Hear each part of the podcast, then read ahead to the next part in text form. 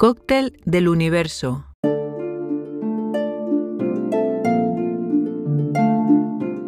Hay días de todos los colores, así es, grises, azulados, soleados, pero ¿qué color prefieres para pensar?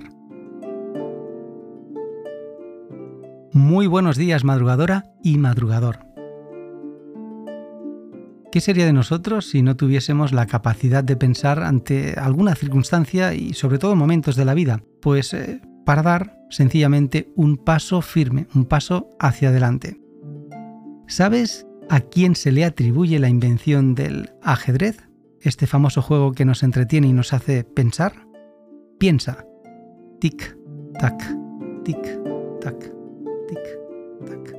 Según Wikipedia, el origen del juego ajedrez sigue siendo un misterio, pero la versión más aceptada sugiere que el ajedrez fue inventado en Asia, probablemente en India con el nombre de Chaturanga, así es, y desde ahí se extendió a China, Rusia, Persia y Europa, donde se estableció la normativa vigente.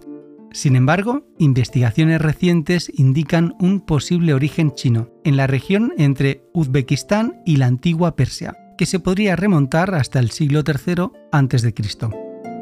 Realmente mm, he estado leyendo y hay una fábula que te invito a buscar y que la leas, porque está súper bien, es muy interesante. Como título te indicaré La fábula árabe sobre la creación del juego. En este podcast de hoy voy a dar visibilidad a un gran youtuber que cuenta casi ni más ni menos con 600.000 suscriptores y que nos entretiene con el análisis de grandes partidas de ajedrez de todos los tiempos. Su nombre, Juanjo, y su canal para que lo puedas buscar y seguir por si aún no lo conoces, se llama Reidama. La frase más conocida de Juanjo en sus partidas es esta. Dale un respiro a tu aire. Oh, qué gran frase, ¿verdad? Me encanta.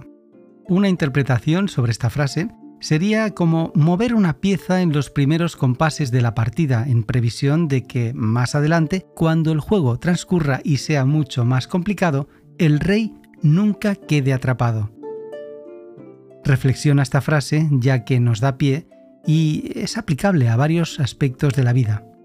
Memorízala, reflexiónala y recuerda dar un respiro a tu aire necesario para avanzar y para tener éxito en tu vida personal. Gracias por escuchar este podcast y por mover ficha.